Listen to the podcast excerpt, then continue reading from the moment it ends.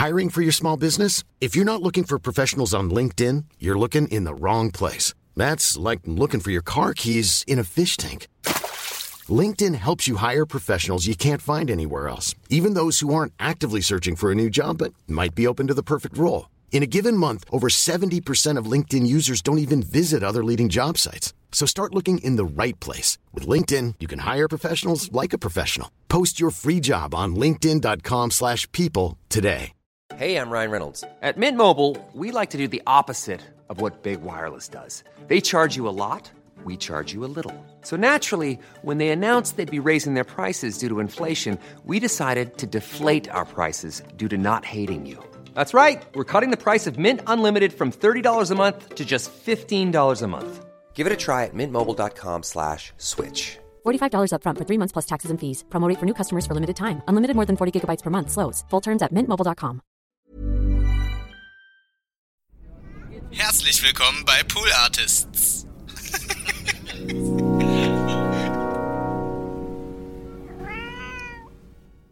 Also ich vermisse diese crazy people. Ich habe einmal für eine Geschäftsführer gearbeitet als Programmchef, der hat gesagt, du bringst alle diese Idioten, diese crazy people hier im Sender. Ich sage, ja, das ist, was du an eher brauchst. Du brauchst Leute, die, ja, der kann nicht mal Deutsch. Ich hatte eine, eine, eine Verkehrstyp, der hieß Ingo Haag, war Anfang, Mitte der 90er Jahre.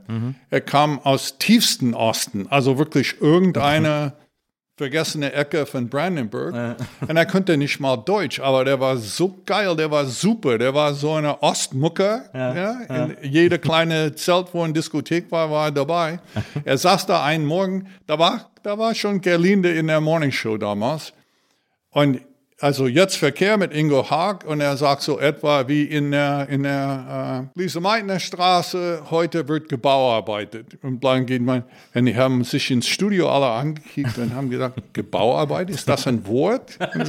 Und, jeder hat es geliebt, weil er, weißt du, Samba Party, wenn er ja mal Songs angesagt hat, war bei ihm Samba Party. Von, so, und ich liebte das. Du musst ja, es war gerade nicht fehlerfrei. Na klar. Äh, wo du das Gefühl hast, das sind Leute wie ich. Ja. Da höre ich mal gern hin Ja. oder ich schaue das mal. Und ich liebte solche Leute. Ja. Die waren ein bisschen schwierig. Ja, da muss ja, war ein paar Regeln gibt. Ich meine, deswegen findest du keiner mehr, der wirklich Radio machen möchte, glaube ich. Weil du kannst, jeder kann im Internet sein Ding machen. ja. Und er hat er nicht kein alter Army, der sagt, aber hier sind die Regeln, da musst du ja hier reinpassen ein bisschen. Ja. Eins, zwei, eins, zwei, drei, vier.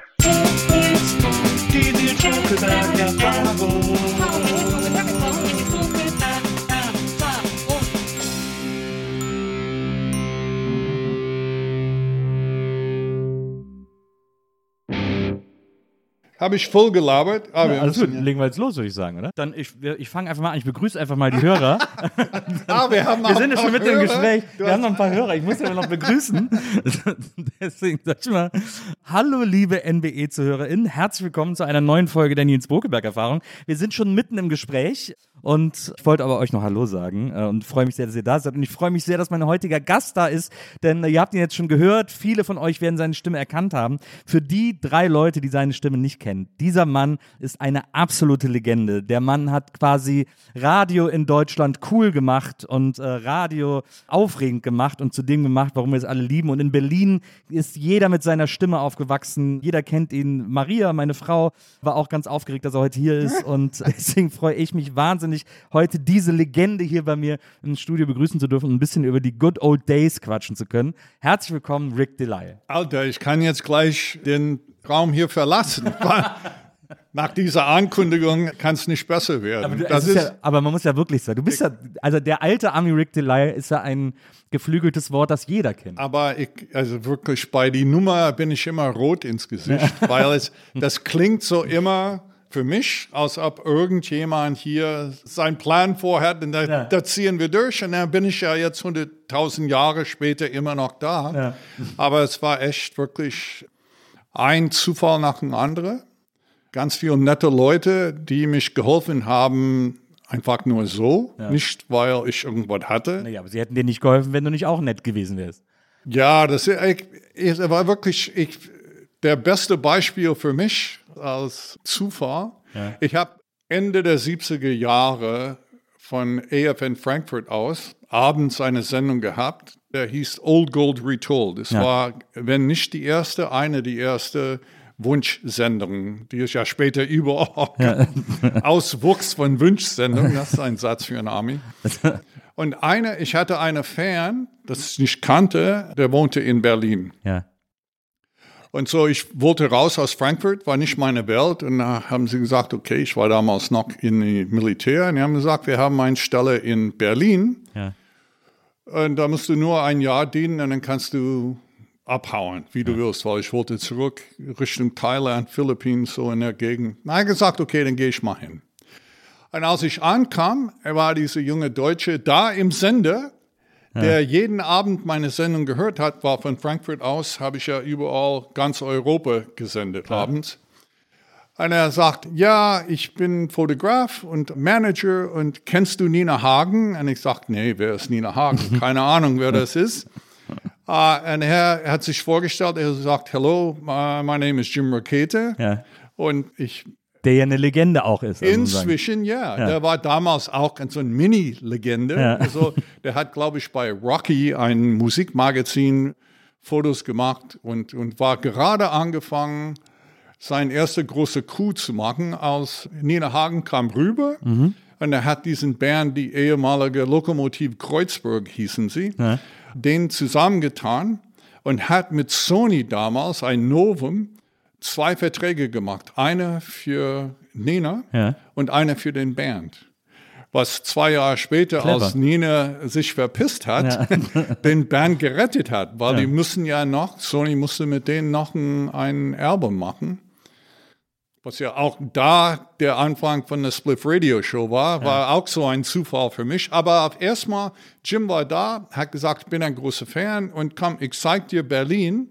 Und wir sind abends um die Häuser gegangen. Und wenn du damals in West-Berlin mit Jim Rakete unterwegs war, warst du König. Der Also war also der Bürgermeister von Kreuzberg Ab auf volle Tor. Den Sossener Straße war die Fabrik Rakete.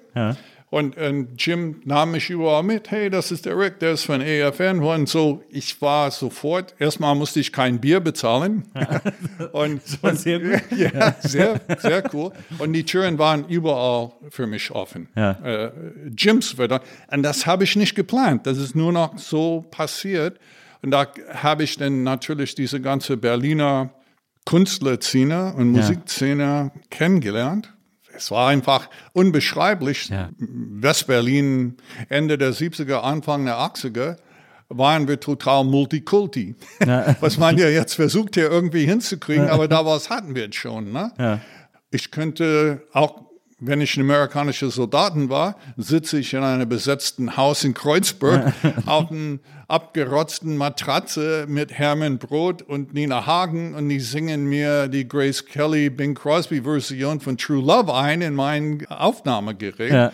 Also es war eine Zeit, wo also wo jede Zeit hat für jemand anders. Äh, ma- Nicht immer der gleiche Meinung, aber so nach dem Motto, mach dein Ding, ich mach mein Ding, lass mich in Ruhe.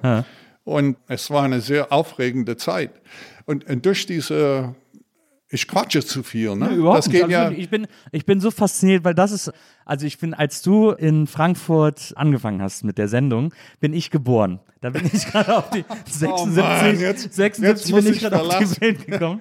Deswegen, ich liebe diese Geschichten aus dieser Zeit in Berlin, weil das ist eine, also es gibt zwei Zeiten, zu denen ich gerne gelebt hätte, wo ich gerne dabei gewesen wäre. Das ist diese Zeit in Berlin und die frühen 70er in New York, so Paradise Garage und so. Ah, das ja. hätte ich auch super gerne miterlebt. Und das deswegen, ich höre diese Geschichten so gerne. Ich bin sofort Feuer und Flamme und staune über alles, was du, was du aus der Zeit erzählen kannst. Und habe natürlich auch sofort eine Million Fragen zu der Zeit. Also hast du zum Beispiel eine ganz einfache Frage: Hast du jemals David Bowie oder Iggy Pop getroffen?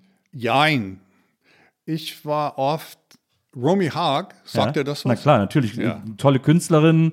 Die Muse von David Bowie. Genau. Und Romy hat eine, in der Vogelstraße in West-Berlin eine Cabaret, Ja. der hieß Chez Romy Haag. Jerome, legendär, genau. Ja, war ja auch. Ja. So eine kleine Tisch, halbe Meter rund, 100 Euro, Flasche Champagner, der Mark, Markt, klar. Flasche Champagner, auch 100, 150. Also, aber die EFN-Disc-Jockeys und ich habe damals, ja, kein Problem. Er ist sehr von EFN. Das ist der einzige Sender, der Popmusik spielt den Ja. ganzen Tag. Ich bekam immer einen Platz da. Oder? Und die waren ja oft da drinnen, als ich drin war. Aber das war nicht. Ich habe gestern ein Telefoninterview gehabt mit irgendjemandem. Auch, der kommt auch aus Oberwessiland irgendwo, NRW, keine Ahnung. Und hat ja auch wegen David Bowie und Iggy Pop gefragt und alles. Und das ist, weißt du, das hat kein Arsch interessiert in den 70er ja, Jahren. eben, das ist wahrscheinlich. Das ist, Ja, ja. hey, die waren hier, ja, okay, aber in, in Berlin mindestens, es ging nie darum, oh, ich sitze neben einem Promi, Ja. sondern ja, ist irgendwie, ich hab's in den 80er fand ich so cool. Billy Idol war fast ein Wahlberliner. Ja. Der war fast jede Wochenende hier. Und er sagte, weil er könnte hier sein Bier im Ruhe trinken. Na Das hat ja auch kein Arsch interessiert, ob er neben David Bowie gesessen hat.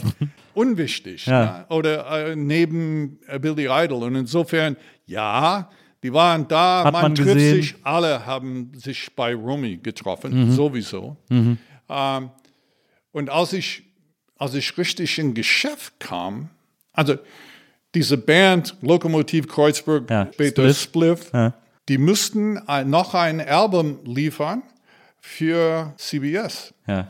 Sony, glaube ich. Mhm. Und, und Nina war weg und die wussten nicht, was sie machen Die ist ja sollen. nach Hamburg gegangen, weil die keinen Bock mehr hatte und so und hat dann da mit Amsterdam. anderen Leuten. Die hat Oder ja irgendwann mal, ja. ja, die ist ja, abgehauen. ja. Und dann das nächste, was man sie gesehen hat, war mit Herman Brod irgendwo in der Paradiso Club. I don't know. Es war, und auf jeden Fall mussten sie, an, an, die wollten, obwohl sie gut, wie man hinterher weiß, gut singen können, also Herwig und, und, und Mhm. Manne und alle können, aber sie wollten nicht wieder so eine deutsche Nummer machen, weil das wird immer angelehnt an Nena. Ist es so gut wie Nena? So machen wir was ganz anderes. Und da war eine, also Jim hat gesagt, the Band möchte eine Rock-Opera über das Radiogeschäft schreiben. Ja. Und du bist dick drinne, du musst jetzt schon mal, willst du mit uns ein bisschen was schreiben? Er hat gesagt, ja, klar, sounds, like fun. Ja. Und da gab es eine Gruppe, der hieß Busby Berkeleys. Das war so eine Comedy-Gruppe. Drei Typen. Und der eine von denen, sehr benachteiligte dritte Künstler in dieser Gruppe, Busby Berkeleys, hieß Alf Klimak. Und den haben sie geholt als Lead-Sänger für diesen Star, Rocco J. Fanzo. In und wir haben ja geschrieben, eine ganze Rockopera in Jims äh, eigentlich in Jims Fotostudio in der Zassener Straße. Und das ist gut gelungen, also war eigentlich super. Und für mich war das abgelaufen. Dann kriegte ich zwei Wochen später einen Anruf von Jim wieder, wir müssen im Studio gehen und das mal aufnehmen. Könntest du denn die Teile sprechen, die du geschrieben hast. Okay, wenn, du- wenn du willst, Geld ist immer schön, gehe ich, mach ich. Aber wir haben das gemacht. Und dann waren die Tape, Uda Arndt, ein sehr bekannter Berliner Produzent, war, war dabei, hat das alles schon mal, war cool. Und ein paar Wochen danach, äh, Jim rief mich an und sagt, wir gehen auf Tournee und wir finden niemanden, der den Discjockey spielen kann. Würdest du das machen? Okay, ich mache mir 30 Tage Urlaub von EFN. Wir haben 33 Shows in 30 Tage gemacht, quer durch Deutschland, auch in Paris und London in die Marquis Club. wow. Ich habe so eine Steifi, Alter. Du bist auf, auf dieser Bühne. Oh, sorry. du bist auf dieser Bühne, wo alle da gespielt haben in die Marquis Club. Ja. Und du sitzt da mit Swift. Es war crazy. Ja. Und in Berlin warst du der König von Deutschland. Na klar. Ne? Ja, klar. Also, wir haben die ersten drei Shows, die wir gemacht haben, sollte ein Show sein in der Kant Kino. Das war eine sehr beliebte, bekannte Venue in, in logischerweise in der Kantstraße? Und dann auf einmal wurde es zwei Shows, weil die ausverkauft waren. Und der zweite Show ist auch schon mal ausverkauft. Und der dritte, also drei hintereinander. Ja, wow. So, äh, CBS Sony hat nicht geglaubt an dieses Projekt. Es gab ja kein Geld. Das heißt, damals gab es immer Pins und T-Shirts und ne? nichts gab.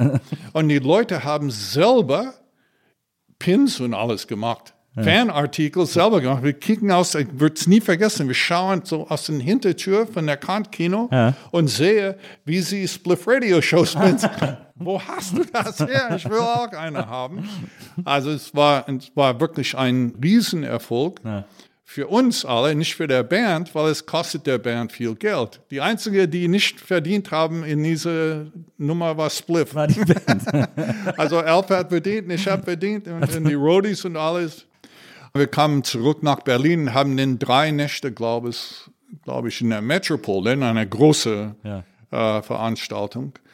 Und dann war vorbei eine große NRW, äh, Neue Deutsche Welle Veranstaltung in der Waldbühne. 22.000 Leute, alle da, und die ganzen Potpourri von Berliner NDW-Bands Ideal und so. alle da. und ich ja als Moderator, das war so geil, Alter. Aber auch alles Zufall. Es ist einfach ein Scheißding passiert. Es ist wie der Typ in Filmen, der immer Pech hat.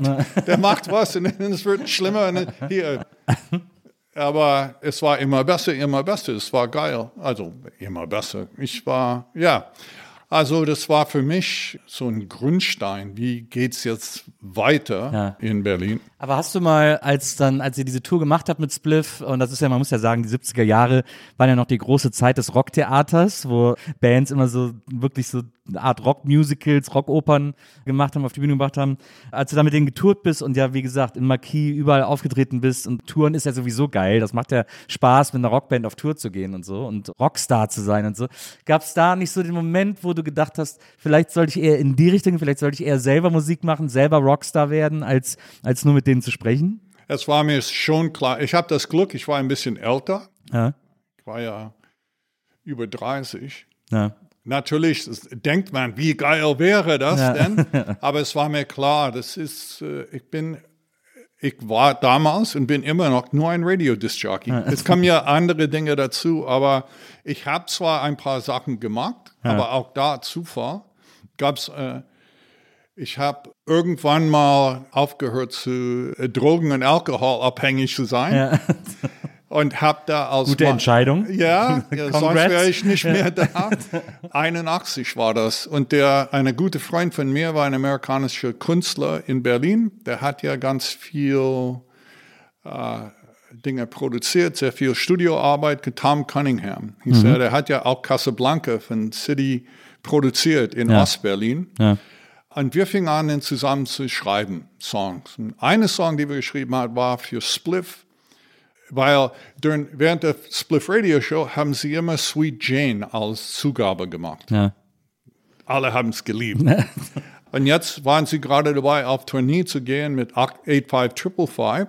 Und ich habe gesagt, hey, ich würde euch eine eigene Song schreiben, vielleicht gefällt es dir. Ja.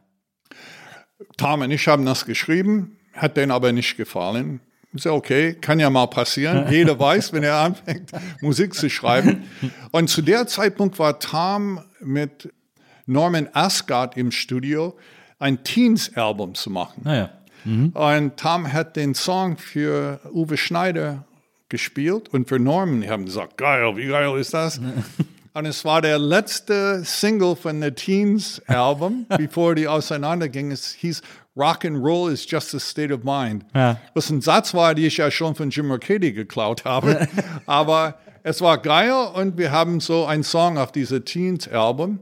Und Norman, der Produzent von der Teen, hat in seinem Haus so also ein richtiges Aufnahmestudio, was damals fast Anfang der 80er Jahre Novum. Na klar.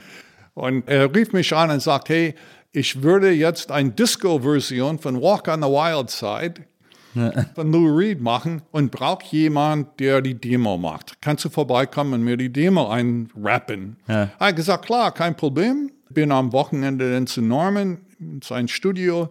Wir haben das Ding aufgenommen. Und er hat gesagt, als wir fertig waren, weißt du was?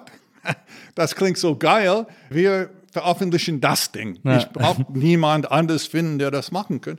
Und so haben wir schnell eine Band zusammengetan für den Video. Ja. unter anderem mit Bruce und Bongo, die später Bruce und Bongo geil, war. Everybody's geil. Also Bruce äh, hat äh, Bruce Hammond hat äh, Schlagzeug gespielt. Und Bongo war dabei, ich glaube, ich hatte Keyboard, nee, Saxophon vielleicht, I don't know. Ja. Aber es war es auch schon wieder dieser kleine Kosmos von Ausländer in Berlin, die alle Musik gemacht haben. Da haben wir, sorry world, zwei Nutten am Kudamm gefunden, die die U, du, du, du, du, du, im Hintergrund Wie es ja auch gesungen im haben. Song gesagt wird, da sind sie auch, da sind sie ja, auch Prostitutes. Genau. Wahrscheinlich der falsche Ausdruck von mir, aber ich bin Ausländer, ich kann kein Deutsch. Also, und wir haben diesen Video gemacht und der Song war, glaube ich, Nummer eins in Südafrika ein totaler Flop in Deutschland. Aber ich dürfte ja ein Video machen. Hast du nie gespielt, du Sack. Aber, aber ich habe es heute gesehen. Ich habe es heute noch auf YouTube kann man es noch sehen. Es ist sehr lustig. Du hast so ein Bandana an. Ja, und, so äh, tut eine weiße, hatten die schon mal eine, so eine, eine Frau, die vorbeikommt, hier so eine weiße Lederjacke und hier dies und das. Und also ist auch der Proof, also die Beweis dafür, dass ich keine Zukunft hatte als, als Künstler. Aber ich fand immer, hast du bestimmt selber erlebt, wenn du nah genug an Bands rankommst, und dann erlebst, was da abgeht und alles, das ist so, hat so, es ist, It's magic. It's magic. Ja. Du wirst nie ein großer Freund von irgendeiner von denen, weil die sehen dich alle sechs Monate. Wenn Mhm. Ja. sie wiederkommen, ah, ja, hey, Nils, äh, wie geht's, Alter? Oder Rick, cool. Aber, na? Ja. Also, ich habe eine, also sehr schöne Beziehung gehabt. Also nicht Beziehung, Ja, ja. aber Freundschaft mit äh, Phil Leinert von äh, Thin Lizzy. Ja. Ähm, der war auch oft in Berlin, nicht nur zu spielen. Und der, der Scott Gorham, sein Gitarrist, war ein Army. Und so da war der Verbindung. Gorhams äh, Schwager war Bob Siebenberg, der Schlagzeuger von Supertramp. Ah, ja. also wieder diese, wir haben uns oft gesehen. Und bevor, kurz bevor Phil von äh, Überdosis gestorben ist, Ja. hat er eine neue, er schrieb Bücher und Poesie und Prose und alles neben den Songs. Er hat eine neue Wohnung bekommen in London und er hat mir geschrieben, hey, nächstes Mal, wenn du in London bist, komm vorbei, hier ist die Adresse und die Telefonnummer. Und das hat er geschrieben in sein neuestes Buch, Ja. das er mir geschickt hat. Ja. Und ist kurz danach gestorben. Den Buch habe ich abgelagert bei meinem Sohn, habe gesagt, heb auf, das Ja. ist Phil Leinert, Alter. Das ist ja. Und so, es ergab sich Connections. Connections und auch wo Leute, die einfach sympathisch waren. Da kennst du selber, wo du sagst, der ist ein Arschmiller, nie wieder, der ja. kann gut singen, aber nicht mehr mehr. Aber dann andere, wo du sagst, hey, cooler Typ, das ist super. Das war ja ein bisschen auch dein Vorteil, also du sozusagen, du hattest ja als der alte Army Rick Delight zwei Vorteile äh, als, als Radio-DJ in Berlin.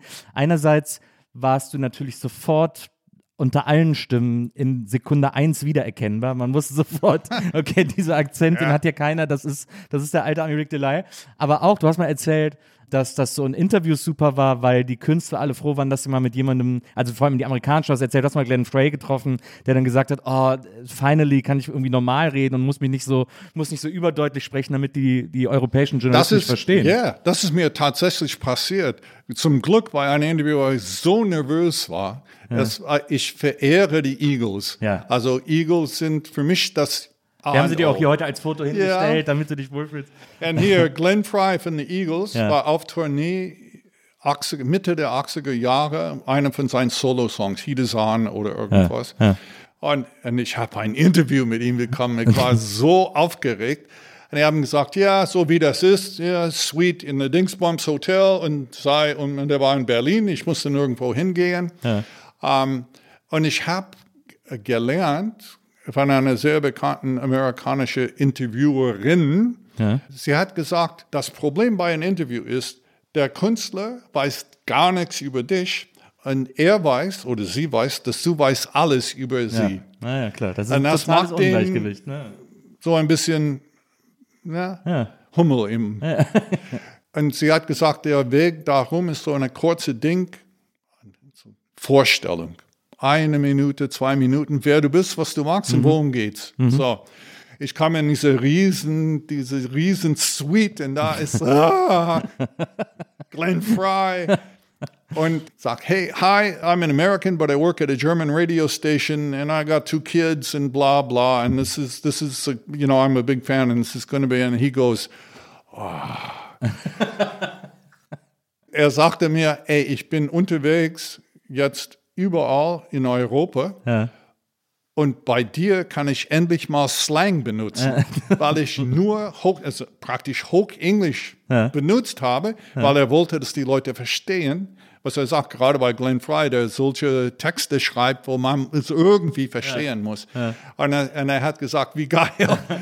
Und ja, es war super. Ich, ich habe Dinge gesehen, die du gar nicht glauben würdest. Ich war, ich, nenne nicht die Senderanstalt, Ja. aber es war ein öffentlich-rechtlichen Sender.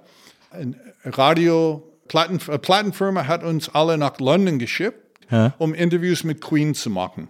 Wow. War geil, Ja. war sehr geil. Ja.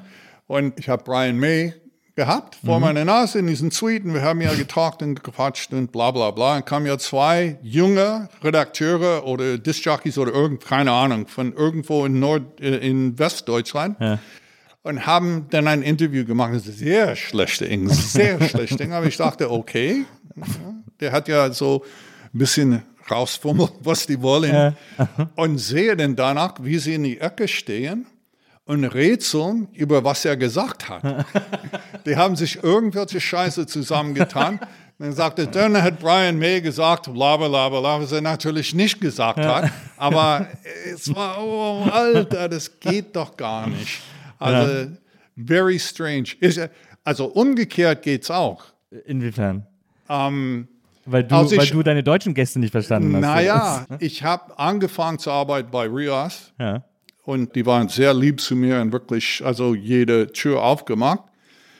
Und, aber mein Deutsch war unterirdisch. Ja. Und wir waren in Montreux, gab es da früher ein NAB, National Association of Broadcasters Europe, immer in Montreux, drei Tage Künstler spielen, vorstellen, bla bla bla. Und ich war, ich habe wirklich, wenn ich AFN verlassen habe, habe ich 400 Interviews mitgenommen Ja. auf Band. Ja. Und als ich anfing bei Rias, war ich ja als Army, haben gesagt, ich habe jede Plattenfirma wusste, wenn du nach Berlin kommst oder irgendwas, rede mal mit Rick, weil ich wirklich Information geil war. Ich wollte ja. wissen, wie, wie ticken diese Leute. Ja. Und kam die Plattenfirma-Tante zu mir und sagt, morgen sind die Scorpions hier. Willst du ein Interview machen? Ja. Hat gesagt, sofort, ja, geil, na, mach ich. Ich glaube, es war zu der Zeit von Winds of Change. Naja. Wir sind gerade aus Moskau oder irgendwas nach Montreux gekommen. Ja, klar, natürlich machen wir das. Und am Abend dachte ich, Scheiße, ich kann kein Englisch-Interview mit der Scorpions an einen deutschen Radiosender schicken. Das muss ein deutsches Interview sein, aber mein Deutsch ist unterirdisch. Ja. Er hat gesagt, du hast zugesagt, du musst irgendwie da rein. So, nächsten Morgen auch schon wieder hier große Suite im Hotel in Montreux. Und da ist Klaus Meine und ich weiß nicht. Kann man ja schnell übersehen, der ist ja so. Ja, nee, der hat einen großen Stuhl. Und ich, äh, mein Devise ist immer die Wahrheit sagen. Ja. Ich gehe da mal rein, hat gesagt, Jungs, so sieht's aus. Ich arbeite bei Rias, diese Sender kannten Sie. Und aber mein Deutsch ist so unterirdisch. Ich kann kein Interview mit euch machen, aber ich weiß gar nicht, wie das. Und Klaus Meine hat gesagt, und dafür liebe ich ihn bis heute, er hat gesagt, Alter, kein Problem. Du stellst deine Frage auf Englisch und wir antworten auf Deutsch. und so habe ich die ganzen Interviews mit den Scorpions gehabt und dieses Band dann abgeschickt, wieder nach Berlin, wo sie nur mich rausschneiden müssen und eine deutsche Frage da. Und er hat gesagt, Genial. ja, weil, you know, Künstler können auch Pisser sein. Die können Absolut, ja sagen, hey, ey, wenn du nicht kannst, was machst du denn hier? Das, das die Nummer, ne? Aber hast du auch, hast du im Laufe der Jahre auch die Erfahrung gemacht, dass je größer der, also je größer der Künstler ist, also je größer der Star ist, desto entspannter sind die, wenn man mit ihnen arbeitet. Also ich habe so ein bisschen die Erfahrung gemacht, dass so Künstler, die gerade so up and coming sind, die sind meistens die schwierigsten und wollen irgendwie sorted M&Ms oder so, äh, aber die, die so die richtigen Stars sind, die sind immer super gentle und sind immer so, sind immer cool zu einem. Ja, ja, du hast recht. Also die meistens. Ja, Gibt's ja, ja, immer klar, eine meistens, Ausnahme. ja, ja, hast, jeder hat einen schlechten Tag. Ja, ne? Das kann ja auch sein. Äh, Du musst Interviews heute machen. Ich war ein paar Jahre her, Alice Cooper war in Berlin Ja. und hat Interviews gemacht und arbeitete bei Radio Bob. Ja. Das ist so eine Rocksender in Deutschland. Ja. Und die haben gesagt, hey, Alice Cooper kommt nach Berlin, vielleicht kannst du ein Interview mit ihm machen. Wir machen einen Termin. Er hat gesagt, okay, super, mag ich ja, Ja. geil. Und ich kam da rein und da ist der Tourmanager. Ich schaue ihn mal an, er schaut mich an. Wir kannten einander, aber wir haben uns das letzte Mal gesehen, 1977, in Huxleys Neue Welt. Er war Tourmanager für The Runaways. Ja. Ein, ein terrible Interview. Die waren so high und ich habe dann auch noch mich weggeraucht. Aber einer, äh, die, die, wir haben eine Tante, die die Fotos gemacht hat, Video. Ein Video war neu damals. Ja, ich habe eine Fernsehsendung, die hieß Rock Scene 77 Ja. äh, für AFN. Und da sollte ich ein Video-Interview machen mit The Runaways. Und wir haben es gemacht. Also alle so high und so weggeblasen. Es ist unglaublich. John Jett, total nett. Alle die Mädels super. Wir kamen nach Hause und da war nichts auf der Videorekorder. Gar nichts. Ah, und dieser Typ war da, aber der hat ja alle schon mal. Und so haben wir darüber gelacht, ich, weil er fragte mir, was ist aus dem Interview geworden? Er sagt gar nicht, weil wir ja nichts hatten. Und so hat er mir gesagt, okay, Alice, das, wir sind jetzt zwei Wochen unterwegs und er macht jeden Tag Interviews bis zum geht nicht mehr. Und heute ist sein letzter Interviewtag, ja. und, der, und du bist der letzte Interview. Und er hat mir so ein paar Tipps gegeben. Frag ihn das nicht, frag ihn das nicht. Das ist, weil du willst, weißt du, du- das kann ganz schnell schief gehen. Klar. Ja, ja. Das Dann sagst, sofort hey. Ja. äh, Alice, Alter, jetzt. äh. Und dann sagt er, hey, was, wie kommst du so äh, doof vor? Und es, und es war genauso. Wegen seinen Tipps könnte ich da mit ihm ganz entspannt sitzen und hey, und alles cool. Und du lernst viele Leute kennen, Ja. Die dann auch, wie, wie gesagt, sind Zufall. Wie, wie ist das? Also Peter Schwenko habe ich viel zu verdanken. Der hat, äh, der kannte mich natürlich von der Spliff Radio Show. Ja. Und der hat eine Konzert Konzertreihe angefangen, Oldie Nacht des Jahres. Ja. Und es war damals, sollte bei Rias stattfinden. Ja. Und, und damals war Peter nicht der große Nummer, was er jetzt ist. Der hat ja noch, glaube ich, der wohnte hinter die Waldbühne in einem Trailer. er gerade weil die Erlaubnis bekommen, wieder Rockmusik dort zu machen. Ja. Weil nach den die Rolling Stones in 64, glaube ich, das Ding auseinandergenommen haben, dürfte kein Rockmusik da Mhm, Da hatten die, glaube ich, die Hells Angels als Security und die haben irgendwie Nee. auch noch, haben die sogar noch einen abgestochen oder so? Das war ganz dramatisch, die Stones in der Waldbühne. So, ja. Ja, die haben äh, die, die Fan. Also was passiert ist, very German, äh, um 22 Uhr muss es zu Ende sein. Ja. Ne? Wir haben, und 22 Uhr waren die Stones nicht zu Ende. Und Otto Normalverbraucher hinter die Bühne hat einfach den Strom abgeschaltet. Ah, ja. Mm, genial. Genial. und da haben sie alle ausgerastet. Und, äh, und das war bestimmt fast 20 Jahre später, als Peter die Erlaubnis bekommen hat, dort Rock-Konzert zu veranstalten. Es waren the Hollies, also richtig Heavy Rockers. Und äh, wir haben da viele zusammen gemacht. Ich durfte das dann moderieren. Und dann hatten wir Interviews bei AFN gemacht. Auch grausam. Die Hollies sind alle, na, it's a long story. Und aber er wusste wegen der Spliff Radio Show und dann ist, äh, mit die Harleys in der Waldbühne, dass ich das könnte. Ja. Und bei Rias, bei diesen, die erste von dieser Sender, äh, Konzertreihe, Oldie Nacht des Jahres, wollte keiner auf die Bühne. und Peter sagte, der Programmchef von Rias 2, frag mal Rick, der macht das mit einer Arschbacke, es wird kein Problem. Da, er fragte mich, ich sagte, hey, ja, klar, gibt's da extra Geld dafür? Es, war, es war shaky. Ich meine, das, abgesehen von der Spliff-Nummer, vor 22.000 Leute zu stehen und irgendwie ausdenken, was sage ich jetzt, war crazy, aber es war ein Abenteuer und ich sagte, okay, mache ich das. Und ich habe da bis in der 90er Jahre immer jedes Jahr die Oldie Nacht des Jahres Das ist auch Zufall, weil keiner wollte es. Peter sagt, frag mal Rick. Und weil du sagst, jeder kennt dich. Naja, wenn, wenn jeden Sommer 22.000 Leute vor deiner Nase sitzen und da, Hast du irgendwann einmal jeden da gehabt? ja, ich weiß, weißt du auch, Musik bindet. Also äh, gerade in deiner Pubertät und Jugendjahre, Music is everything, oder mindestens war es schon. Ja, ja. Und du bist da, du präsentierst das. Du sagst, hey, hier, hab also geile Gigs gehabt. Aerosmith kam nach Berlin, Ja. West-Berlin, war es, glaube ich, immer noch West-Berlin. Und ihre Idee war, Fans zu treffen. Und die Fans sollen dann Fragen stellen. Ja. Und die würden direkt an der Fans die Antwort geben, Ja. statt durch einen Disc-Jockey. Und eine Plattenfirma brauchte irgendjemanden, der Englisch und Deutsch könnte. Mein Deutsch ist äh, nicht das Beste, aber es ging. Ja. Und zwar bin ich mit denen durchgegangen. Künstlerhaus Britannien war so eine, In Kreuzberg. In Kreuzberg. Und dort haben wir diese ganzen Fans eingeladen und da stand ich mit den vier Jungs von Aerosmith und habe die Fragen übersetzt und, und die Antworten. Und die haben ja ganz viele Fotos gemacht.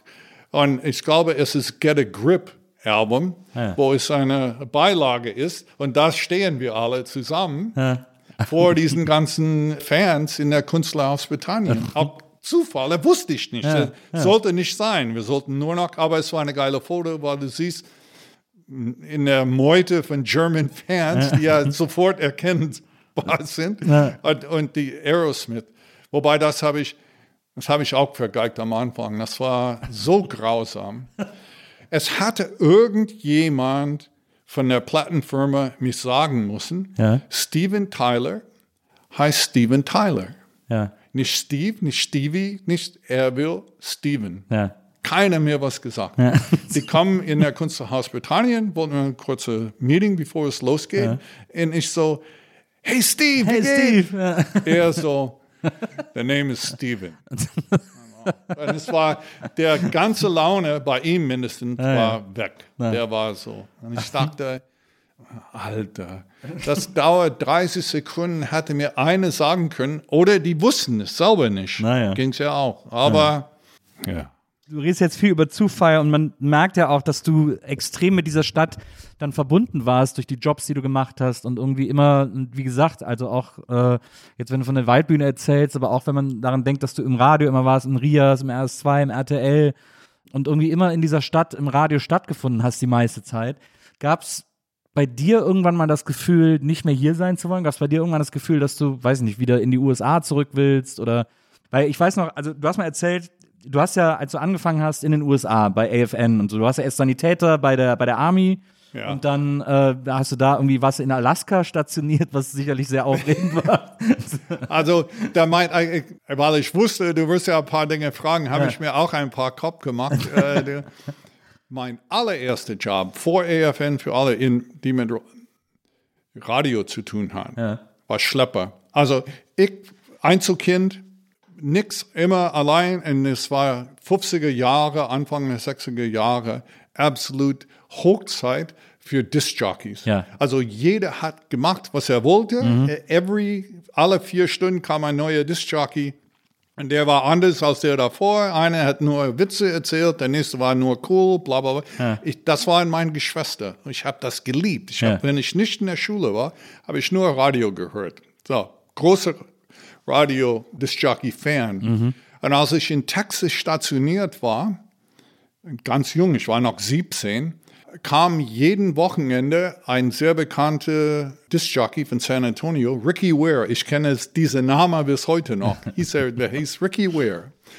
Und jeden Samstagabend hat er Platten aufgelegt, alte 45s und die großen Locher, Löcher drinnen für die GIs. Und da kamen die Frauen in die Gegend um diese, diese Luftwaffebasis, wo wir waren. Und es war Friday Night Dance, Meet Girls, lots of fun. Und ich, als er kam, ich sagte, Alter, ich bin dein größter Fan. Es ist so geil, dass du hier bist. Lass mir dir helfen. Und ich könnte seine Platten aus seinem Auto, weil er brachte dann 150, Ja, klar. 245s mit Ja. und hat die dann aufgelegt. Und ich habe immer sein Auto ausgemistet Ah, ja und cool. die Dinge ins Riesenhall hinlegen. ja. Das ging monatelang. Und dann dürfte ich nach ein paar Monaten, weil er ging immer Kaffee trinken mittendrin irgendwo, dann war keine Musik. Und Genial. er hat mich Platten auflegen lassen. Ah. Du darfst hier nicht sagen, aber du darfst die Platten auflegen. Und das war, schlepp die Platten, leg zwei, drei auf, während Ricky Ware seinen Kaffee trinkt. Und das war für mich Big Time, Alter. Du bist jetzt, äh, ja, das war die geilste, wenn ich daran denke, was das für eine Rush war. Ja. Weil da war ich Kumpel mit diesem sehr bekannten, beliebten Disc-Jockey, Ja. der war wirklich Nummer eins da. Ja. Ähm, Also quasi angefangen als Pinkelpausen-DJs. Ja, DJ. eigentlich ja, für ihn. Also die ja. anderen haben ja nur getanzt, die junge, äh, äh, junge Soldaten haben die Frauen gejagt und es war, aber Wieso bist du denn eigentlich zur Army? Also du bist ja, du hast ja Schule abgebrochen, bist dann zum Militär gegangen. Aber wieso, Ja. weil, wieso bist du, wieso geht man zum Militär? Also auch damals, wieso, was war daran interessant? das kann man, ja, das kann man äh, heutzutage gar nicht. Äh, Nicht meine Kinder oder Enkelkinder können das nachvollziehen. Ja. Die fragen mich, äh, bist du mit 17? In der, was? Aber es war so, um rauszukommen. Also ich habe mir dann gedacht, wahrscheinlich einfach, weil du raus, weil du in die Welt wolltest, weil du irgendwie weg wolltest. Das auch. Also die Umfeld muss man schon, ich meine, ich habe mein Vater und seine beiden Brüder waren Soldaten. Mhm. Die Männer von meiner, von seiner Schwester waren Polizisten und Okay, dann äh, ist Feuer- natürlich- das prägt. Und, und es gehört dazu damals. Mhm. Du gehst zur Schule und dann äh, nach der Schule machst du dein zwei bis drei, vier Jahre in der, in der Militär und dann fängt das Leben an. Mhm. Ja, verstehe. Mhm. So war's. Und für mich es war aber, ich war sehr ein kleiner Klugscheißer. Also, ich bin mit 13 schon nicht mehr in der Schule gegangen, habe praktisch Mit nur 13 sind die- ja, ging nicht. Also meine Eltern waren geschieden, meine Mutter hat keine Kontrolle über mich und ich bin wirklich nur auf die Straße Autos gestohlen und also alle möglichen Dinge, Ja.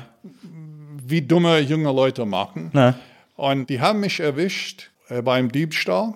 Und der, in der Gericht hat der Typ gesagt, eigentlich, es wäre eine gute Idee, dass du hier eine andere Umfeld findest. Und ich dachte, ich wollte sowieso, äh, Milwaukee ist Milwaukee so wie so- Eisenhutenstadt. Also das ist, und, und, und so habe ich gesagt, okay, alles klar, weil meine Mutter, die hat ja den Sorgerecht, musste unterschreiben, dass ich mit 17 in der Luftwaffe gehen Ja, könnte. verstehe. Ja. Ah, hat sie dann gemacht und dann bin ich. Ja. Und du, du hast ja dann, wie gesagt, als Sanitäter lange bei der Army gearbeitet und dann wolltest du, dann hat dich das ja auch mit diesem Radio-DJ, den du kennengelernt hast und die du alle so toll fandst, wolltest du es auch machen, hast dich dann bei AFN beworben in, dein, Ja. in deiner Militärzeit. Genau. Ja. Und die haben gesagt, okay, Stimme geht, kannst du kommen. Ja, ganz kurz, weil das fand ich nämlich bemerkenswert. Dann hast du es da gelernt, erstmal irgendwie sechs, hast du gesagt, sechs Wochen Radio, sechs Wochen Fernsehen wurde euch dann beigebracht und so. Und dann kamst du mit neun anderen DJ-Schülern zusammen, ich glaube, nach Laos, weil da gerade neun andere DJs abgestürzt sind. Ein Flugzeug mit neun Radio-DJs ist abgestürzt und hatten euch zehn dahin versetzt. Also es war so, dass ein F-4 Phantom Düsenjäger kam zurück aus Vietnam mit Filme drauf, Sicherheit, Top-Sicherheit, Basis war das. Und normalerweise, wenn ein Flugzeug zurückkam aus Vietnam und ein Problem hat, haben sie gesagt, hier, Bucht von Siam, rennen und er, fertig ist es. Aber weil dieser Film drauf war, mussten sie versuchen, es äh, nach Hause zu bringen. Und es kam zurück nach Udorn, ist ja an der, an Grenze, es war 35 Kilometer von wir entfernt. Auf den Landebahn hoch, rüber hat der Dach von der Offizierclub weggenommen und landete Punkt auf der EFN-Sender Ja. zum Schichtwechsel. Ach du Scheiße. Da waren neun Leute, die dort Ach gestorben sind. Ach du Scheiße. Also einer hat den Glück in Unglück, der war in der Philippines, war, er hat ein paar Tage davor sein Bein gebrochen Ja. und war War nicht da. nicht da, ja, verstehe. Ja. Und die haben uns rausgeholt aus der Schule und haben gesagt, ab. Und so bauten wir, also als wir ankamen, gab es ja keinen Sender. Das heißt, wir sendete aus den Wohnwagen Ja. von der Bank of America Manager, der gesagt hat, okay, nimm mal so Schlafzimmer war Plattenbibliothek. Äh, in eine kleine Zimmer gab es den On-Air-Studio. und Alles schon mal aus dem Nix. Und die Improvised, haben uns ja, aus Teakwood und Scheiße gebaut, eine neue Radio- und Fernsehstudio. Und äh, Crazy. es war crazy, aber äh, hat den Vorteil, dass wir dürften alles machen, was wir Ja. wollen. Dass keiner wusste, also erstmal kriege ich Scheiße, darüber muss man nicht reden. Klar. Aber wenn du da drinnen bist, es interessiert doch keiner, was du machst. Mach dein Ding, na? Und wir lassen dich in Ruhe. Ich fand das super, weil ich wollte nicht irgendjemand mir tausend Dinge sagen, was ich machen soll.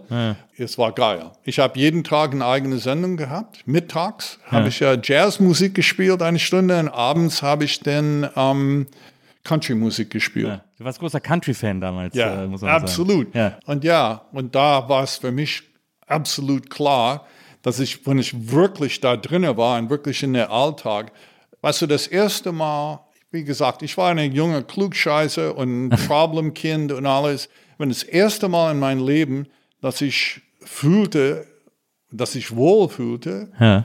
ist in diese Radiostudio zum ersten Mal. Ja. Ich kam in diesen Studio rein und habe gesagt, hey, hier bist du zu Hause. Du weißt, das ist dein Umfeld. Und ich habe mir dann schon vorgenommen, nie wieder irgendwas anderes zu machen. Forget it. Ja. Und es, es hat ja relativ Ganz gut geklappt. funktioniert.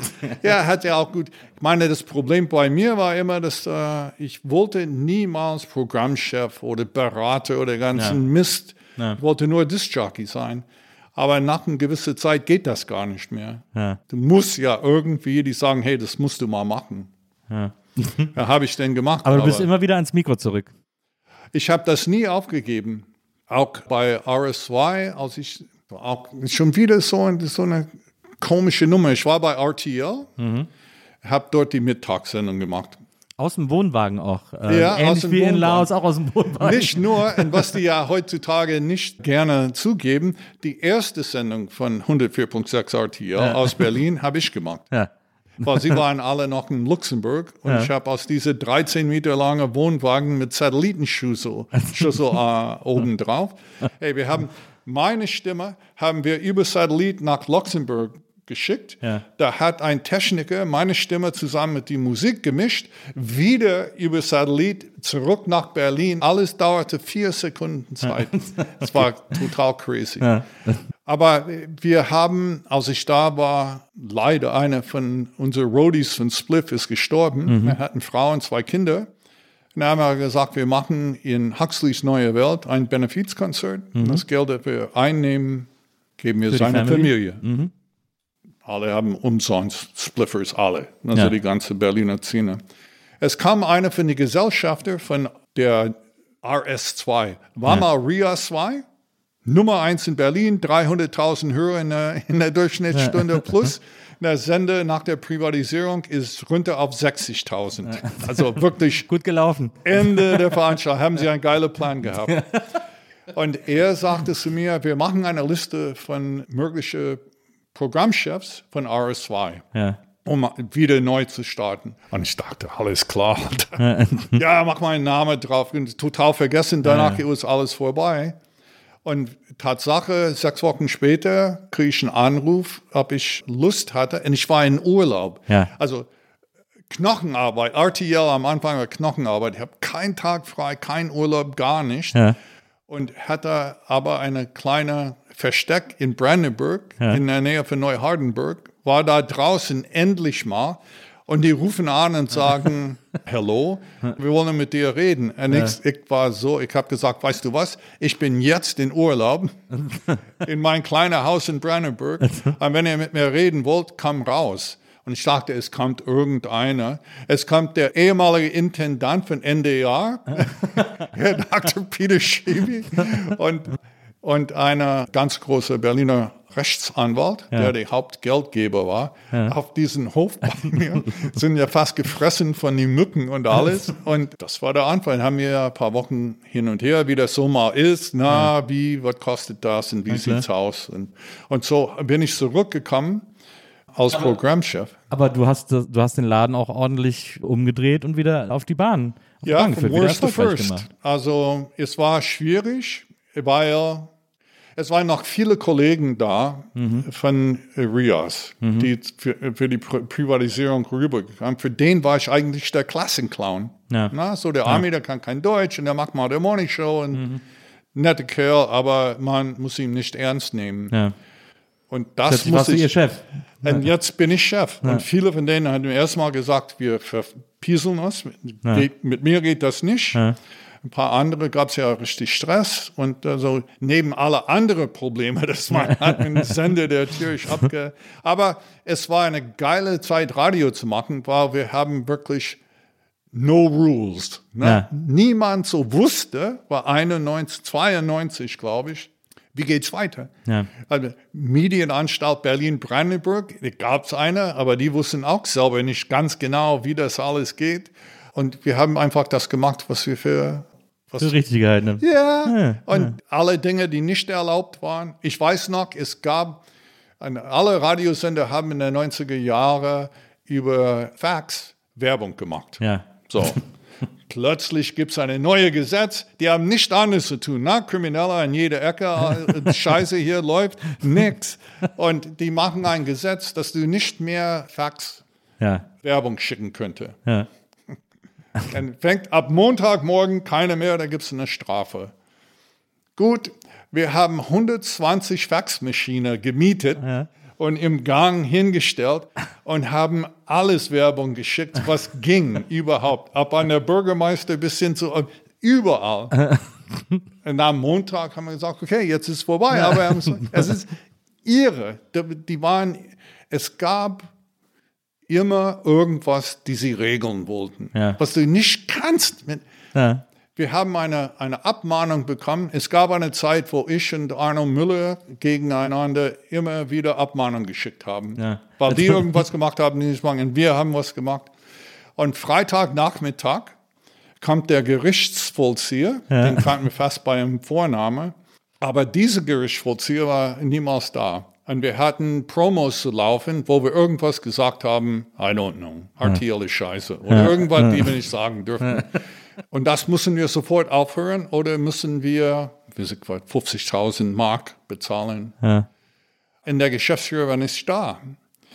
Und die Empfangsdame sagt, Rick, kannst du hier runterkommen?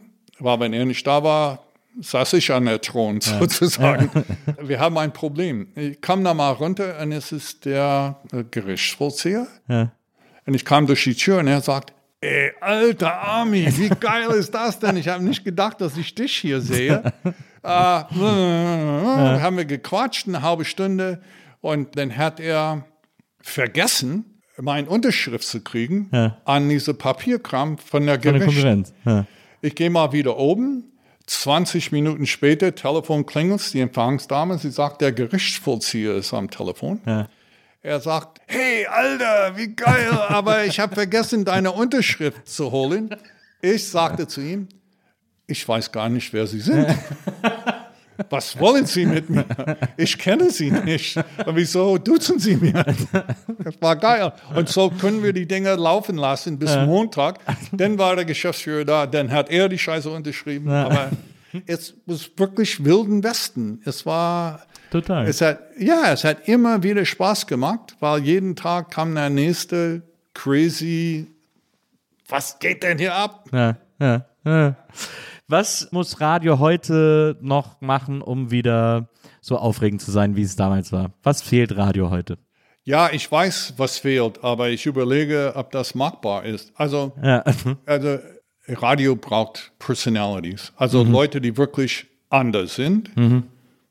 Und die gehen nicht mehr zu Radio, die gehen zu YouTube, TikTok.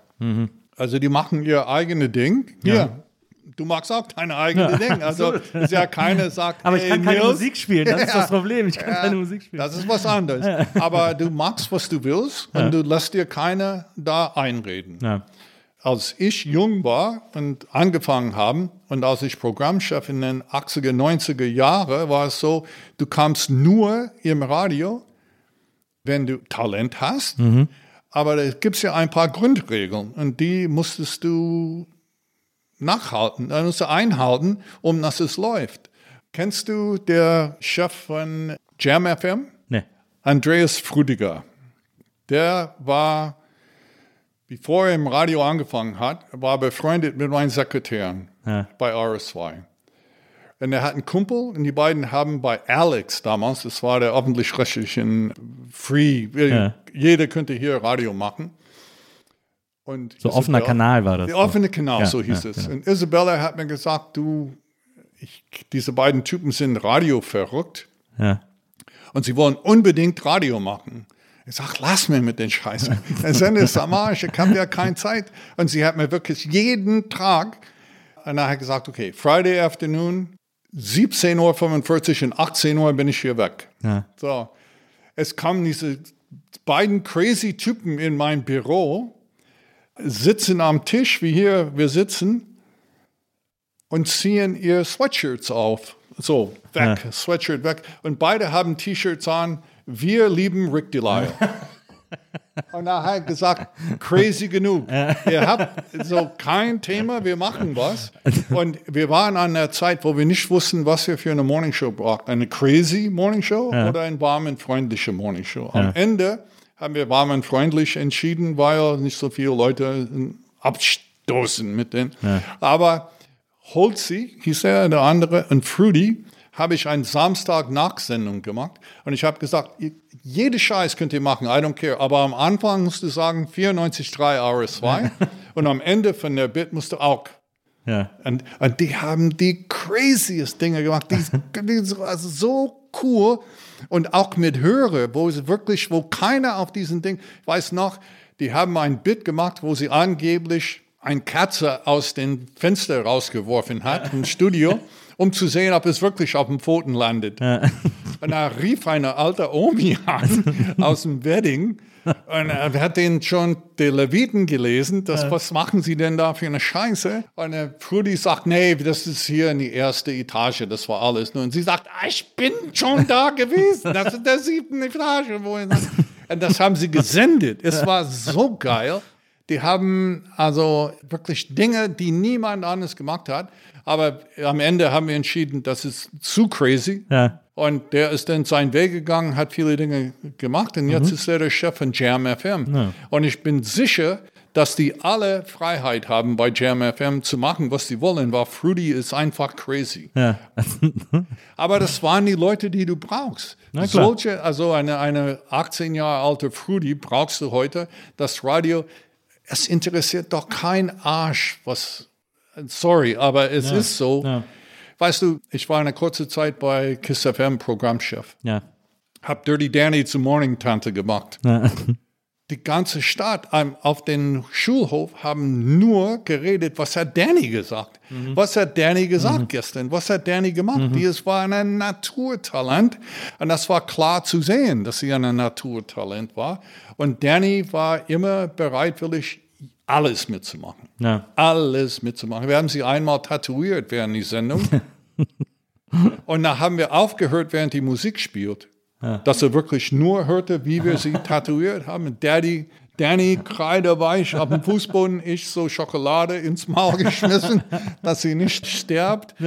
Wir haben Fuck You Hotline als Benchmark. Wir haben Extreme Microwelling. Ja. Ist alles nur weird shit. Ja. Aber Talk of the Town. Ja. Das geht nicht mehr. Ja. Also du kannst heutzutage, ich stelle mir das vor, wie ich versuche, so irgendeine Gesellschafter oder, oder zu sagen, und jetzt würden wir machen Fuck You Hotline every 50 minutes. Wie bitte? Hast du denn Lizenz gesagt? Interessiert mich nicht. Wir haben bei KISS, Marco Brandt war mein Nachfolger, denn ich habe drei Monate lang noch versucht, da und alles auf die Beine zu kriegen. Und Marco hat easy so 100 Beschwerde vom Niema BB auf seinen Schreibtisch jeden Tag. Äh, Er nimmt jeden Tag eine und hat das geantwortet. Kommen die neue und die gehen und, äh, unten auf den Doppel, weil es war, hey, it's radio. We're having a great time. Und es war ein Umfeld, also Ostberlin und Brandenburg, die Leute waren endlich mal frei. Die wollten die Welt sehen, die wollten jede Scheiß mitmachen. Du könntest sagen, hey, jetzt, ich habe einmal zwei Hörer mit nach Sacramento genommen. Du gehst mit der alten Army nach Sacramento Gold schürfen. Dieses Ding haben wir schon mal zwei Monate gezogen im Radio. Und dann bin ich mit diesen beiden Leuten, die ja zufälligerweise beide aus Ost, einer aus Ostberlin und einer aus Brandenburg. Wir sind nach Sacramento für eine Woche gegangen, haben Gold geschürft alles gesehen, so bei Ronald Reagans Haus und bla bla. Es war, es war geil. Es war alles möglich. Also, das wird nie wieder passieren. Ich, ich glaube, ich bin kein großer Fan von Podcasts. Jetzt kannst du mir rausschmeißen. Ist Wir sind eh fast am Ende. das, Jetzt kannst du es nicht trauen zu sagen. das Angewöhnheit, eine ganz lange Diskussion zwischen zwei oder drei Leute, habe ich. Ich bin auch 76. Ich bin niemand, froh zu sagen, ich bin in niemands Zielgruppe.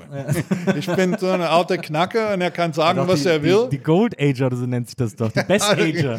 Best Ager. Best Ager, ja. das habe ich nie gehört, aber ich kaufe dir das ab.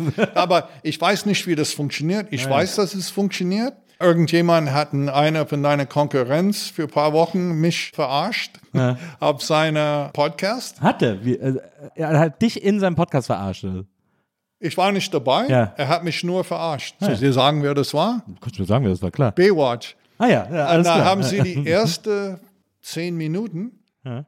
Ich kenne den nicht und die kennen mich nicht und haben nur gesagt, gibt diesen crazy Dude, der ist bestimmt ein Deutschlehrer irgendwo und macht mit einem amerikanischen Akzent im Radio und haben wir wirklich liebvoll, aber so auseinandergenommen. Alles keine Berliner. Also ich bin ja auch kein Berliner, aber die sind auch keine Berliner. Ja, natürlich. Also das ist, und ja, die einzige Berliner, also der einzige im, in Berliner Radio, der Berliner, ist ein Army. Also die reden alle Hochdeutsch. Also ich nicht. nicht, wenn ich sende. Aber ich fand es, ich fand es, ich meine, die waren nett. Es war eine Verarschung, aber wo kommt diesen Typ her? Was macht er denn da? Und wieso kann er kein Deutsch, wenn er angeblich seit 100 Jahren hier wohnt und alles? Ähm, und da habe ich so viele Mails bekommen, wie du gar nicht vorstellen kannst. Klar, ist ja einer der größten Podcasts in Deutschland. Also, äh, mit, ja, ja, Klaas. Äh, ich weiß das Klaas nicht. ist ja auch Fernsehstar und deswegen ist das, die sind riesig. Ja, ja. Also, ich, keine Ahnung. Ja. Also, ich habe nur gesagt, ey, wie geil ist das denn? Mein Sohn so, hey, kannst du irgendwas machen? Ich kriege hier nur noch ein SMS nach dem anderen, der sitzt in Dänemark. Und Sag, hey, Billy, I don't know what's going on here. It's crazy. Also, Ist, du hast ja mal deine Plattensammlung, du hattest, also war auch keine richtige Sammlung, sondern du hast einfach diese ganzen Platten alle immer bekommen, weil du eben DJ warst. Und die hast du dann alle einer Schule in Tempelhof vermacht, die sie auch angeblich immer noch haben. Es gibt irgendwo in Tempelhof eine Schule, die noch deine ganzen alten Platten hat. ja, soweit wie ich weiß, es gibt es immer noch. Die Platten, die ich hatte, also ich habe eine, in Kreuzberg gab es einen Plattenladen, der pleite gegangen ist. Ja. Den habe ich die Ausrüstung abgekauft und in ein extra Zimmer bei mir zu Hause hingestellt. Und da habe ich insgesamt, glaube ich, war 10.000 Platten. Ja. Meistens LPs und alles, was aber Deutsch, ich war ein großer Fan von deutscher Popmusik Ja. und Rockmusik, weil ich gesehen habe, das geht, was ich zuerst dachte, das geht ja auf gar keinen Fall. Und aber die lagen nur da, kamen CDs, meine Kinder waren fast 20, dann interessiert der nicht mehr, der Alte hat hier 10.000 Platten da, irgendwas, die Enkelkinder waren zu klein. Ah ja, irgendwas machen. Und jemand hat mir empfohlen, mit diesen Schule in Verbindung, weil er, der, äh, irgendeiner, der dort arbeitet, ist ein großer Plattenfan. Er hat gesagt, wir nehmen die Dinger ab. Kein Thema. Ich sag, wenn, du, wenn du kommst mit einem LKW, hol die Dinger weg. Meine Frau freut sich. Du kannst die Ausrüstung mitnehmen. Wir haben ein extra Zimmer, da wird sie bestimmt irgendein Nähmaschine oder irgendwas dahin stellen. Und die sind und haben es abgeholt. Dann haben sie, äh, da waren teilweise, ich meine, das war Arbeitszeug. Ich habe die ja benutzt. Ja, klar. Und man musste teilweise also, neu gebunden werden, dies, das. Und, Und dann haben sie das alles zurechtgebogen. Und die Kinder mussten, Jugendlich, Jugendliche, glaube ich, sagt man heutzutage, Mhm. ein Mark bezahlen für so, eine, so eine Karte. Ja. Und dann können sie alles ausziehen, was, äh, alles auschecken, was sie wollen und anhören. Und es ist ein paar Jahre her, aber ich habe ein Mail von dem Typ bekommen, der sagte, es ist immer noch da, wir machen es immer noch. Das sind inzwischen, ich meine, das sind Platten aus den 70ern, 80ern, von Gruppe, der keiner mehr kennt, Duesenberg und Bleitreu Revue und Bellamy und aber auch bekannten Dinge. Aber Aber ist das jetzt die Rick Delay Gedenkbibliothek, die die da haben? Nein, ich glaube nicht. Also so weit sind wir noch nicht. Aber ich freue mich, dass auch das geklappt hat. Ja, klar. Weil sonst hättest du die zum BSR nehmen müssen Na. und, wegschmeißen. Und schade, weil Das hättest du lieber vorher noch zu mir gebracht. Also, ich wenn ich denke, weil ich kannte viele von diesen Künstlern, 70er, 80er, Ende der 70er, Anfang der 80er, Ja. das war eine Clique fast. Ja. Treffen sich alle in Quasimodo Club, Ja. Ja. äh, Delphi Keller, abends spät gab es immer ein Jam Ja. auf die Bühne, dann drei Pooltables hinten, wo man Pool spielen könnten, Ja. Beer for free für den Disc-Jockeys, Künstler müssen sauber bezahlen. Aber es waren, ich war ein großer Fan von vielen von diesen Bands, die außerhalb Berlin nie Na. Na klar. ja, da gab es jedes Jahr in Berlin eine Senatsrock-Wettbewerb. Was Ja. ist das für ein Wort für ein Name? Das kann ich Ja, ja. ja, ja Senatsrock-Wettbewerb. vorstellen. Und da hast du von einer Plattenfirma einen Vertrag bekommen und auch Geld und eine Aufnahme. Meistens hier in Lichterfelde in die Audiostudio. Das ist eine von den bekanntesten neben Hall on the Wall damals. Und der letzte Gewinner war, glaube ich, Blueprint von äh, Also Rainbirds. Rainbirds. Die waren der Letzte, die gewonnen haben. Die haben, glaube ich, 10 Miller. Die haben richtig Kohle bekommen. Wusstest du, dass Reinhold Heil von Spliff der Keyboard gespielt hat Ja. auf diesem Song? Äh, Auf, äh, auf, auf Blueprint, oder was? Ja. Naja, Nein, das wusste ich nicht. Aber Rod Gonzales, der Bassist von den Ärzten, war ja damals der Bassist von den Rainbirds. Ja, Ja. ja, genau. Das war eine ganz kleine Clique von Leuten, die alle. Kann ich meinen Sohn verarschen? Ja, du, hau rein. Also, als der zweite Album von Nina Hagen war, hieß Unbehagen. ja. Und das hat Ralph Miller gemischt, zu Ende produziert in Hall on the Wall, also Ja. Hanses Studios. Ja. Und die Spliff-Jungs waren da, die wollten hören, wie es klingt. Und dann, äh, die haben mich angerufen und haben gesagt, komm vorbei. Und wir, wir gehen dann mal essen. War unten, also unten, äh, ich weiß nicht, ob da immer noch ein Restaurant da ist. War ein sehr schönes Restaurant. Im Hansa-Schuh, glaube ich, nicht. Da am Nee, Potsdamer Platz ist ja da ja, ja, glaube ich, nee, nichts nicht mehr. mehr. Aber es war mittendrin ganz allein auf diesen verlassenen Gegend. Er hat gesagt, okay, komme ich vorbei, aber ich muss auf meinen Sohn aufpassen. Billy war, glaube ich, ein Jahr, vielleicht eineinhalb Jahre alt. Ja. Und in diesem Studio, man kann es heute sehen, der Mischpult war easy zehn Meter lang. Ja, diese, sind diese 48 Ihre. Spur Mischpulte. Ja, genau. Und wir kommen rein, plötzlich, wie das ist mit äh, Kleinkindern. Billy hat die Hosen voll.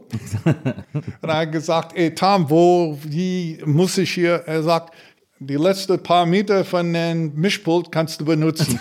Die brauche ich nicht. Und da habe ich Billy die Hosen schon, äh, die Windel gewechselt, während Tom äh, Unbehagen gemischt hat. Oder immer, wenn er, der ist inzwischen schon über 40, und wenn er so die große Hosen anhat, dann erzähle, wie ich ihm seine Windel gewechselt habe in der Hanse-Studio. Also, aber es, es war echt, wie man denkt, Rock'n'Roll. Es war nicht heute mit diesen ganzen Anzügen, Scheiße, dann nie bis hierher. That's not Rock'n'Roll anymore. Weißt du, dass die Nein. Tage, wenn irgendjemand im Kant-Kino ein Fan in die Fresse haut mit seiner Gitarre, weil er äh, böse ist, die Tage sind vorbei. Aber es gab. Es, Ah, ja. Das stimmt. Das ist, das ist leider vorbei. Eine letzte Frage hätte ich noch. Ich habe viel zu viel gequatscht, Überhaupt aber nicht. sorry. Viel zu wenig. Wir müssen unbedingt uns nochmal treffen, weil, weil, weil es noch so viele Sachen gibt. Aber vielleicht zum Abschluss heute eine Frage noch. Ähm, weil, wie gesagt, also du bist ja wirklich, du bist ja ein Teil von Berlin und du hast diese Stadt in so vielen Zuständen miterlebt und gesehen, wie die sich verändert hat und so. Vielleicht einmal noch zum Schluss, was ist das Tolle, was ist das Schöne, was findest du am besten an Berlin? Was macht, warum ist Berlin so toll? So toll, dass du die ganze Zeit hier geblieben bist. Ich sag's immer wieder, die Berliner.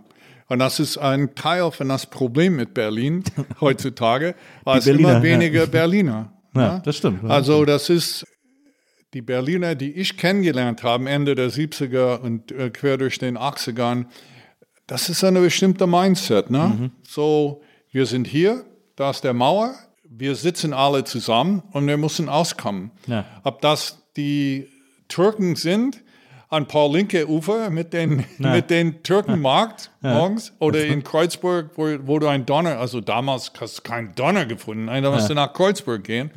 Oder ob es die, also der Klempner in Rudow oder die waren alle so irgendwie und gemischt, also nicht einheitlich, sondern ja, es gab den Kriegsdienstverweigerer, es gab True Blue, CDU äh, Mitglieder, es gab alles hier, alle gesagt haben, wir müssen irgendwie zusammenhängen. Wir sind zusammen eingesperrt, wir Genau, müssen wir klarkommen. müssen schauen, wie wir das Ding hier auf die Reihe kriegen. Mhm. Und, und das war eine bestimmte Energy. Einstellung. Mhm. Ne? Eine bestimmte, und das, ich fand super. Ich kam aus Südostasien, ne, war viereinhalb Jahre lang während der Vietnamkrieg dort. Mhm. Und Berlin war edgy. Das ist der einzige Ort, wo man wirklich sagen könnte, hey, ich meine, die schießen Leute nach einer Mauer. Also das ist hier very, very tricky. Ja. Und dass Leute freiwillig sich dann hinkommen und sagen, hey, Hut ab. Also das ist einer.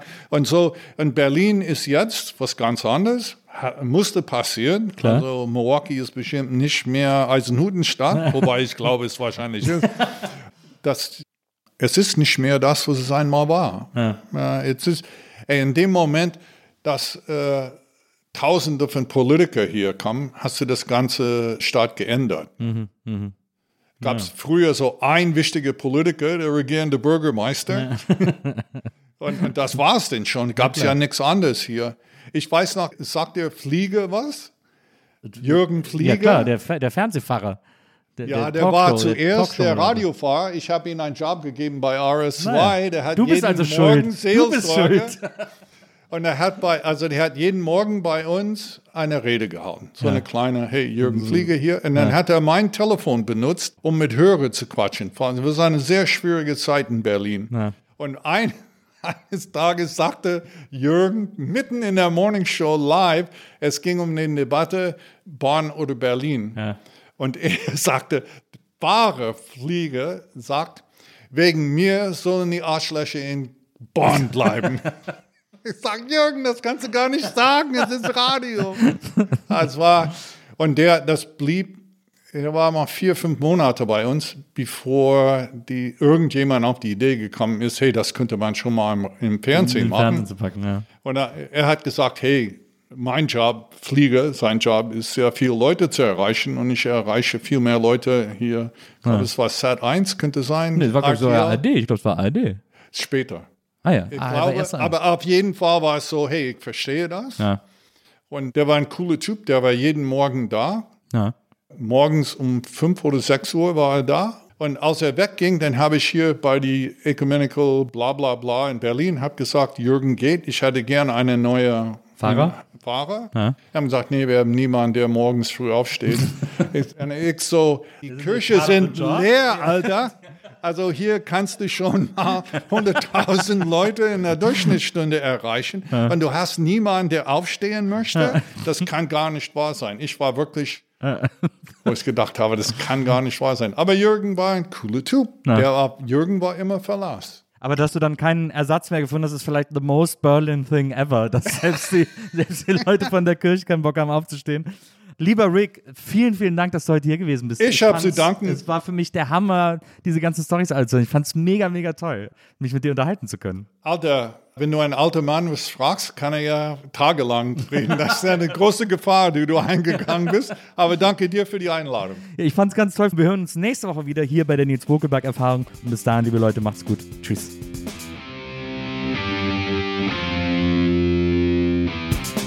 Die Nils Bokelberg Erfahrung. Von und mit Nils Bokelberg. Eine Produktion von Pool Artists.